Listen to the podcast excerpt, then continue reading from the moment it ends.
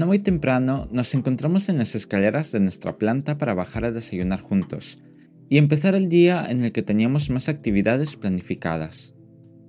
Una vez cogimos fuerza con el desayuno, caminamos hasta la estación de metro más cercana para ir al Museo del Ferrocarril. Cuando estuvimos organizando las visitas, a los tres nos pareció una buena idea ir a ese museo, aparte de otros lugares que dejamos para la tarde o la mañana del día siguiente. Con la rapidez del metro no tardamos casi nada en llegar y comenzamos a recorrer la antigua estación observando la historia misma del ferrocarril en España, desde los trenes a vapor, pasando por los de diésel hasta los eléctricos. Ver aquellas máquinas imponentes de vapor que solo había visto en películas o documentales fue impresionante.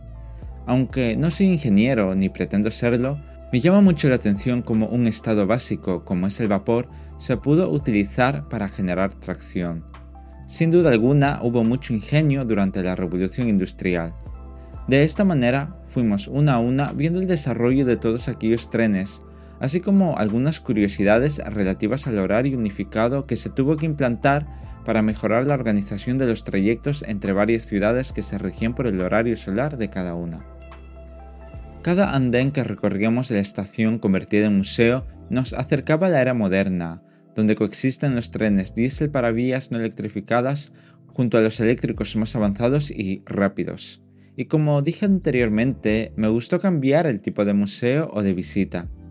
Por lo general vamos a museos donde reside el arte en todas sus etapas para admirar la belleza y destreza de aquellos grandes artistas. Sin embargo, también podemos exaltar las máquinas creadas para realizar trabajos y que son obras llenas de genialidad para solventar una necesidad, y ambas son creaciones humanas llenas de belleza. Tengo por seguro que nuestro amigo de Málaga vivió aquella experiencia con la curiosidad y alegría de un niño. Recuerdo que cuando la propusimos le hizo mucha ilusión. Al final pasamos bastante tiempo en aquel museo, hasta que nos dimos cuenta de la hora y de la reserva hecha en un restaurante indio. Hicimos las últimas fotos y salimos con celeridad hacia el metro. Nuestro destino se encontraba en el distrito acomodado de Madrid. Además del renombre que dicho restaurante poseía, sabíamos que teníamos que ir una vez en la vida. En poco tiempo subimos a la superficie y llegamos a nuestra hora reservada. Al entrar, se notaba lo caro que saldría la comida para tres personas. Aún con todo, pedimos lo que nos gustaría sin tener en cuenta su precio. Si solamente hay una vida, habría que disfrutarla de alguna manera. Sentado, esperando por nuestros platos, me puse a mirar el restaurante y recordé que la noche anterior cenamos gastronomía vasca, el día anterior comida coreana y el día que llegué cena ligera japonesa. ¿Qué he hecho para ganarme esta vida cosmopolita? ¿En qué momento tuve la bendición de lo alto para tener amigos como los que tengo? Mis preguntas retóricas se difuminaron cuando empezamos a disfrutar de la comida exótica, con su picante justo para degustar los sabores, aromas y texturas. Todo ello aderezado con la conversación interesante que se estaba desarrollando en la mesa, poniendo como punto final el postre que consistía en una crema de yogur batido con mango, muy refrescante para limpiar el paladar y atenuar el calor del verano. Valió la pena el momento que pasamos ahí, y aún nos quedaba una de nuestras cafeterías preferidas, ubicada en esa misma zona. Caminamos las manzanas que nos separaban del café que necesitábamos para continuar la tarde. Cuando llegamos al local, subimos a la primera planta y nos sentamos en la zona del sofá corrido. Estábamos llenos de la comida anterior, así que solo pedimos café. Era la primera vez que mi amigo de Málaga se tomaba un café en este lugar y le gustó la decoración elegante, aunque nosotros no lo seamos. Nuestro siguiente plan empezaba en un par de horas, por lo tanto nos quedamos el tiempo suficiente para resguardarnos del calor y salir sin prisa al Círculo de Bellas Artes. Dejamos atrás la cafetería elitista para incorporarnos a las arterias principales de la ciudad hasta llegar a la entrada al centro. Apenas una manzana más adelante iba a tener lugar un concierto íntimo a la luz de las velas, Semanas atrás, por casualidad, me llamó la atención una publicación de Instagram sobre los conciertos Candlelight en Madrid. La música siempre ha estado junto a mí y la idea de escuchar algún concierto de cuerdas en un entorno clásico, iluminado tan solo por velas, me parecía insuperable. Busqué el concierto que coincidiera con nuestra estancia y encontré el concierto tributo a Hans Zimmer. Compartí el plan con ambos y me dieron su aprobación sin poner objeciones. Sabía que sería del agrado de todos. Una hora antes del concierto entramos a la sala y nos ubicamos en nuestros asientos en silencio. Frente a nosotros el escenario lleno de velas y mi emoción por sentir la música sin distracciones y en la intimidad de la luz tenue.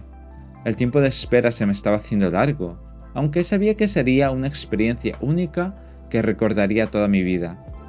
Los músicos salieron, recibieron el aplauso de todos nosotros y el silencio posterior se rompió con las primeras notas de los violines. El cuarteto fue interpretando las canciones que Hans Zimmer compuso como banda sonora y temas principales de algunas películas. Reconocí muchas de ellas, sin embargo, lo que me tenía cautivado era el sonido tan cercano que salía de los violines, la vibración que el violonchelo transmitía a través del suelo y la combinación de todos ellos. Durante esa hora me encontraba en otro lugar. Mi vista se quedó fija en algún resquicio de luz que iluminaba fugazmente al cuarteto. Me sentía tan feliz que se me escaparon algunas lágrimas con la virtuosidad del violinista principal durante uno de los temas. ¡Qué gran experiencia! Seguía en mi nube cuando salimos y el sol aún brillaba fuera. Muy cerca de allí entramos a un espacio gastronómico en busca de un restaurante para cenar. De las muchas opciones elegimos un italiano que nos llamó la atención. El espacio del salón estaba bien y teníamos casi elegido lo que queríamos cenar. A mí me apetecía alguna pasta casera y me decanté por el linguine al ragú de gambas con un toque de limón. Un plato exquisito y en su ración justa para una cena. Para terminar el día decidimos ir al bar de un hotel, al que fuimos la Navidad pasada. En ese entonces nos gustó la bebida, el salón, y al ser un hotel no se encontraba lleno de gente ni de ruido en exceso. Sabiendo eso, entramos para repetir esa copa con nuestro amigo de Málaga. Rápidamente identifiqué los sillones señoriales y me senté en uno de ellos, mientras mis amigos optaron por el sofá que se encontraba frente al sillón. Pedimos nuestros cócteles respectivos y continuamos nuestra charla que versaba sobre todo lo existente en este universo. Aparte, me gustan los momentos de tranquilidad para conectar mucho mejor con aquellas dos personas que recorren mi camino. Creo que al principio yo era el nexo que unía a ambos, pero con el paso del tiempo esa labor de mi parte se ha ido desvaneciendo a cachitos porque ambos tienen muchas cosas en común, ya sea por personalidad o intelectualidad, las conversaciones que mantienen siempre me termina arrojando una enseñanza de sus respectivos mundos. He pasado de ser el nexo para convertirme en aprendiz de aquellas dos personas maravillosas. No recuerdo el tiempo que estuvimos en el bar de aquel hotel, pero cuando salimos las calles bullían de gente, Madrid siempre está en movimiento y las noches de verano toda la gente sale para aprovechar el fresco y divertirse con los múltiples planes que la ciudad ofrece a turistas, autóctonos y gente de paso. Sin embargo, nuestro plan más inmediato era llegar al hotel para descansar y asentar todo lo que vivimos ese día. Creo que alguna vez soñé en tener estas experiencias, o las imaginé como una posibilidad incierta. Sea como fuere, Aquí estoy dentro de mi nueva realidad y viviéndola como si fuera un milagro. A veces las cosas suceden sin que nos demos cuenta de ellas. Os dejo con la cuarta parte de esta historia y con esta canción.